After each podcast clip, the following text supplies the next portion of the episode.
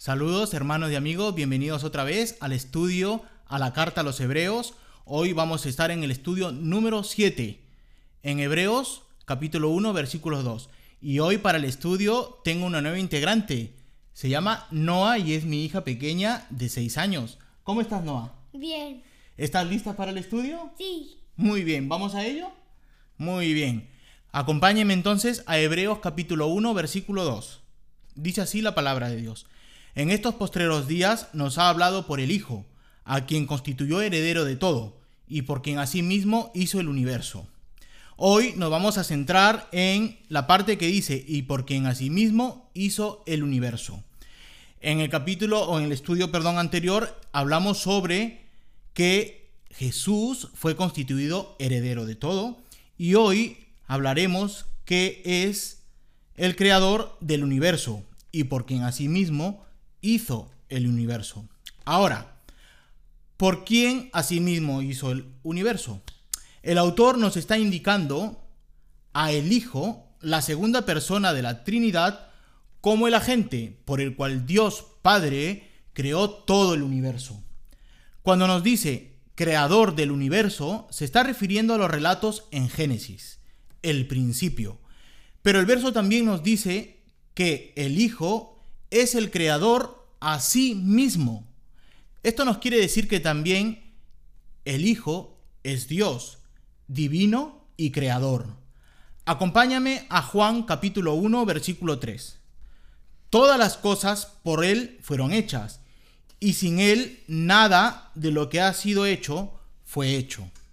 Ahora, sin Él nada sería hecho, podemos ver su participación en todo momento de la creación. Nada existiría si no fuera por Él. El Hijo, creador del universo, lo material y también lo espiritual.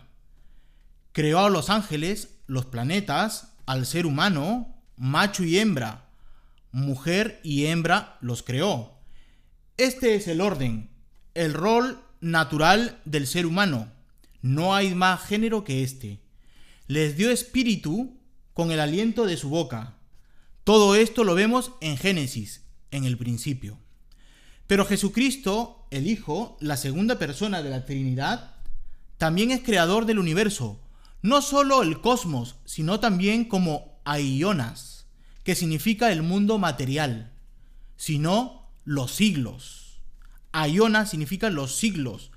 No solamente es Jesucristo responsable por la tierra física, también es responsable por la creación del tiempo, el espacio, la materia, la energía. Cristo creó todo el universo y todo lo hace funcionar. Pero no solo el Padre nos entregó como herencia del Hijo, sino que toda la creación, el universo entero fue creado en Él y le fue entregado toda potestad. Acompáñame a Colosenses capítulo 1, versículos 16 y 17.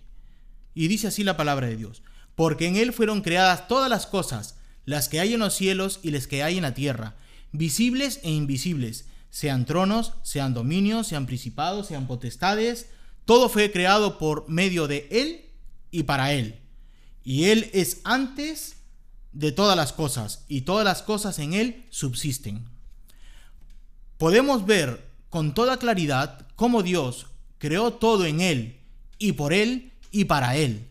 No solo le fue entregado el mundo material y espiritual, sino que también subsiste por él, se desarrolla y se mantiene en el mismo estado y situación en el que se encuentra. El Sol sigue siendo el Sol y gira en su órbita al igual que la Tierra y los planetas. Él tiene potestad sobre lo que se ve y no se ve hasta de los espíritus. Podemos observar a Jesús en los evangelios sanando enfermos, echando demonios, resucitando muertos y dando órdenes a las fuerzas de la naturaleza, como en aquella oportunidad en la barca. Jesús durmiendo y todos los apóstoles en plena tormenta. Y Jesús ordenó que se calmara. Hermano y amigo, para terminar, a Jesús le fue otorgado por el Espíritu Santo toda autoridad. Damos gloria al Padre, al Hijo y al Espíritu Santo por su gran providencia. Hermano, para, así hemos concluido el estudio número 7 a la carta a los hebreos en el capítulo 1, versículo 2, sobre y por quién asimismo hizo el universo, Jesús, creador del universo material y espiritual. Vamos a terminar con una pequeña oración y todo esto recuerda que ha sido gracias al Ministerio Vida y Gracia y lo veremos por Radio Vida y Gracia. Oremos. Oremos, cariño. Señor, gracias Padre por este estudio, que sea de edificación y de salvación para otros, Señor, que crezcamos en, sabiduría, en fe, Señor, y que, Padre mío, esto sea para, sirva para muchos hermanos y puedan aplicarlo también en su vida o en la iglesia, Señor. Gracias por esos estudios, gracias por la salvación, en el nombre de Cristo Jesús. Amén. Nos vemos en el próximo estudio.